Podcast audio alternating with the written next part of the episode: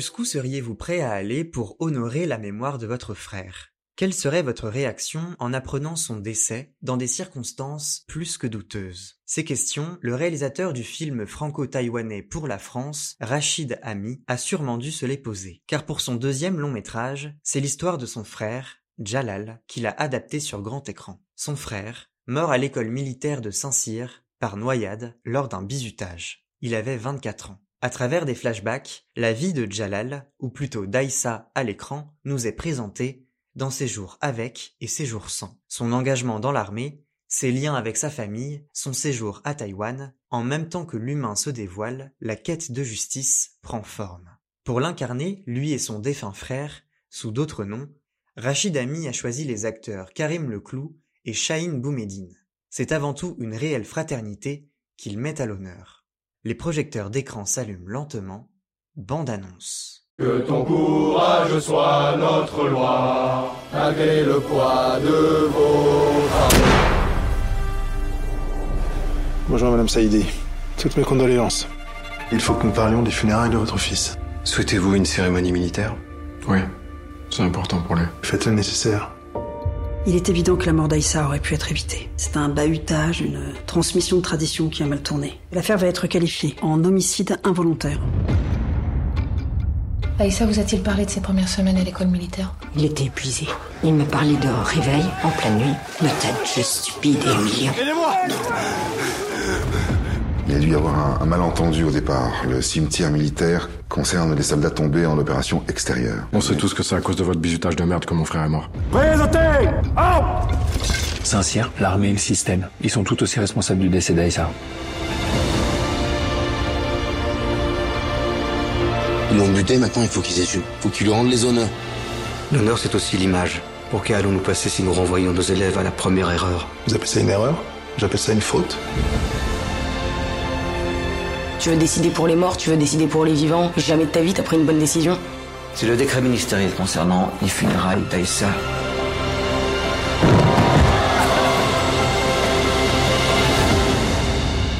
Excusez-moi, mais c'est insuffisant.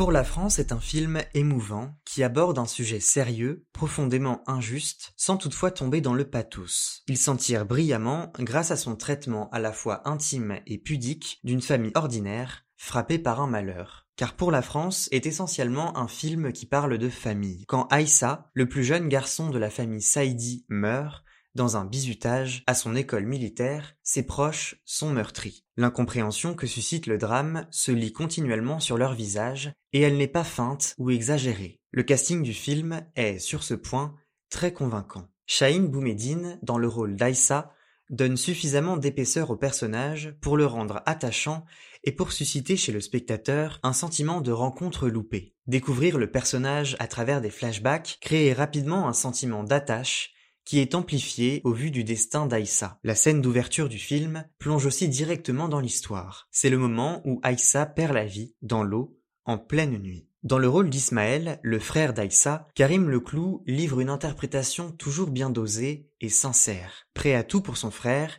que ce dernier soit vivant ou mort, le personnage d'Ismaël est, à de nombreux égards, l'une des surprises du film. Il est tenace et s'accroche à ses convictions et ses objectifs. Alors quand les gradés responsables de Saint-Cyr refusent qu'Aïssa ait un enterrement militaire, avec les honneurs, il ne va certainement pas l'accepter. La mère des deux garçons, interprétée par Lubna Azabal, s'impose comme une figure d'autorité alternative, surtout face à ces généraux et militaires qui ne savent pas vraiment traiter leurs interlocuteurs comme des égaux. L'actrice joue une mère endeuillée qui a toute la peine du monde à croire à la mort de son fils. La tristesse l'envahit à plusieurs reprises, mais elle parvient également à faire preuve d'une force qui la porte durant cette épreuve. Le film dénonce aussi un système impuni, celui des abus d'autorité au sein de l'armée et des écoles militaires, des abus qui peuvent mener à des débordements et dans le pire des cas à la mort. Pour la France, alerte sur le cloisonnement de ce milieu où les plus grosses dérives peuvent être maquillées et minimisées de sorte à ce que les responsabilités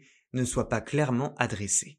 La mort d'Aïssa a été qualifiée en homicide involontaire, ce qui est largement insuffisant pour Ismaël. Les militaires qu'il rencontre à plusieurs reprises se déchargent effrontément de toute responsabilité dans le décès d'Aïssa. Ismaël va alors se démener pour rétablir la vérité et sauver l'honneur de son frère. Ce qui transparaît bien dans le caractère du personnage, c'est toute l'impuissance qui l'envahit. Ismaël ne peut rien faire pour changer ce qu'il s'est passé, et ça le ronge. Karim Leclou transmet ce désœuvrement avec efficacité. Le réalisateur arrive à injecter de la profondeur aux enjeux tout en évitant le registre larmoyant à outrance. Le deuil habite le film mais laisse rapidement place à la mélancolie. Avec subtilité, Rachid Ami donne vie à deux frères qui s'aiment mais qui n'ont jamais multiplié les occasions de le reconnaître. Des non-dits, des faux-semblants, de la jalousie, leur relation ne manque pas de complexité. La patte du réalisateur reste pour autant discrète. Il n'y a pas de parti pris ou de procès d'intention contre l'un des deux frères. Le film n'est ainsi pas totalement sur Aïssa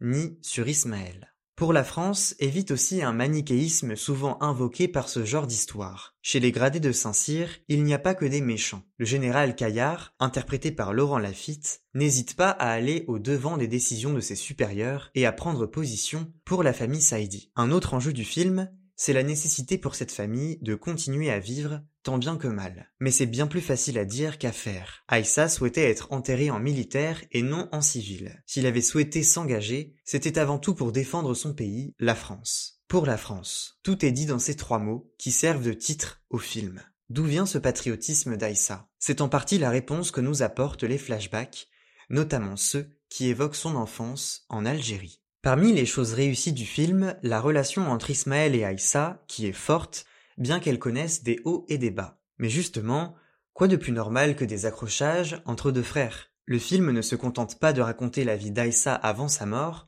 mais il explore ses relations avec sa famille, le plus souvent complexes. Globalement, ça fonctionne. Le plus dérangeant, c'est que le passage du présent au passé manque de clarté quelquefois. La recherche de vérité d'Ismaël va l'amener à repenser à son frère, à se remémorer les moments qu'ils ont passés ensemble. C'est à travers lui que le spectateur découvre quel rapport ils entretenaient tous les deux. De leur enfance compliquée à Alger, marquée par les crises de nerfs d'un père violent, interprété par Samir Ghesmi, à leur dernier moment passé ensemble à Taipei, pour la France n'est pas avare de scènes fraternelles. Et ça fait du bien. La deuxième partie du film, qui se déroule à Taïwan, où Aïssa a passé quelque temps avant d'entrer à l'école militaire, est touchante, mais sait habilement placer le curseur sur l'échelle de l'émotion. Le spectateur comprend qu'Ismaël et Aïssa ne sont pas toujours sur la même longueur d'onde, ce qui donne aussi de l'intérêt à leur relation. La séquence à Taïwan apporte toutefois de jolis plans visuels.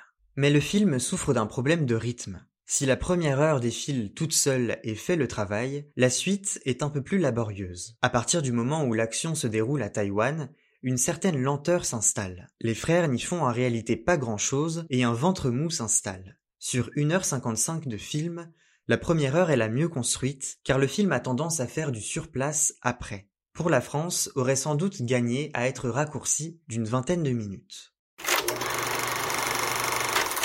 Pour la France est un bon film qui délivre un message fort et touchant sur la fraternité, la recherche de justice et les occasions manquées. Porté par une réalisation sobre et des performances d'acteurs appuyées, le drame connecte le spectateur à cette famille endeuillée en évitant la surenchère. À travers de nombreux retours en arrière, toujours motivé, le réalisateur Rachid Ami redonne vie à son frère décédé sans dissimuler la complexité que pouvait prendre leur rapport. Malgré une perte de rythme en deuxième partie, le film ne rompt pas avec son propos en usant de la carte mélancolique.